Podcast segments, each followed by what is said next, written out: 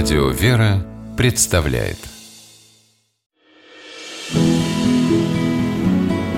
Имена, имена милосердие.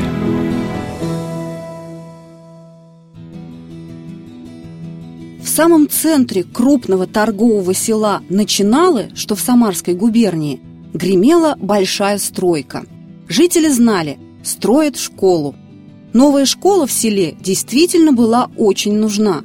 Сельчане пытались расспрашивать рабочих о том, кто сделал им такой подарок, но те и сами ничего не знали, кроме того, что строит за свои деньги какой-то богатый человек. «Видно, благодетель у вас нашелся», отвечали они удивленным жителям села.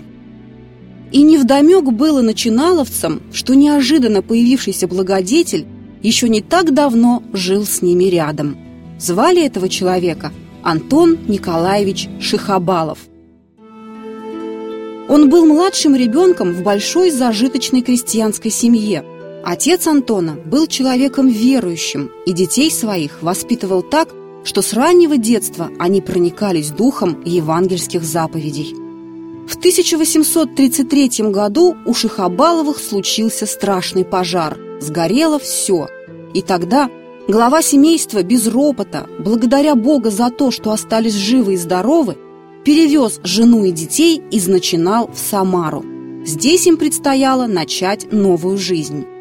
Постепенно отец Антона снова встал на ноги – скопил капитал, записался в купечество, а когда сын подрос, выделил ему долю, чтобы тот смог начать собственное дело. Вскоре Антон Шихабалов стал одним из самых уважаемых людей в Самаре, и уважали его не за достаток, а за необыкновенную щедрость, скромность и искреннюю любовь к ближним. Не я своим деньгам хозяин, а Господь. Все, что могу, распорядиться богатством так, как ему будет угодно, говорил Антон Николаевич. В 1857 году Шихабалов, будучи старостой Самарской Иоанно-Предтеченской церкви, решил перестроить тесный ветхий деревянный храм. Так на его месте выросла большая каменная пятиглавая церковь, которую осветили в честь покрова Пресвятой Богородицы. Строительство – обошлось Антону Николаевичу в 34 тысячи рублей. Для того времени это была сумма немалая. А спустя несколько лет, когда в Самаре началось строительство кафедрального собора Христа Спасителя, Шихабалов пожертвовал еще больше – 50 тысяч. И на этом не остановился. Воскресенский собор, Ильинский, Троицкий и всех святских храмов в Самаре – Десятки церквей в селах не только Самарской, но и Симбирской и Оренбургской губерний. Свято-Троицкий женский монастырь в Бузулукском уезде тоже были построены и содержались на средства Шахабалова. И почти всегда, так же как в родном селе Антона Николаевича Начиналове, люди далеко не сразу узнавали, чьими стараниями вырос у них новый храм или появилась школа.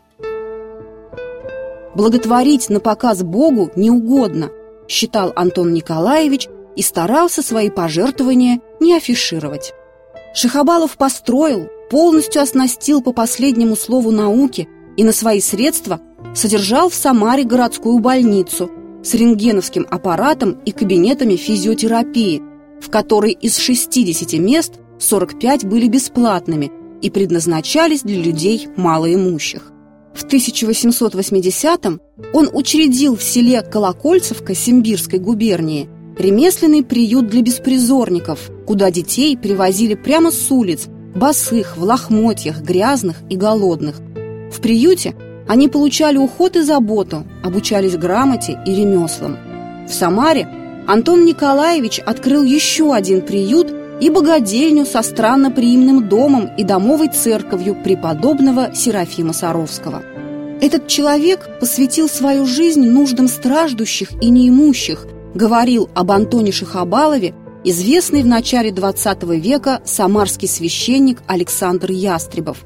А в газете «Голос Самары» однажды опубликовали такие бесхитростные, но искренние стихи, посвященные благотворителю – в пользу сирых и несчастных, обездоленных, коллег, много создал дел прекрасных, благородный человек.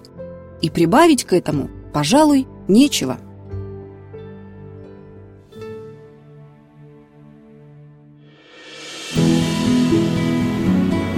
Имена, имена милосердие.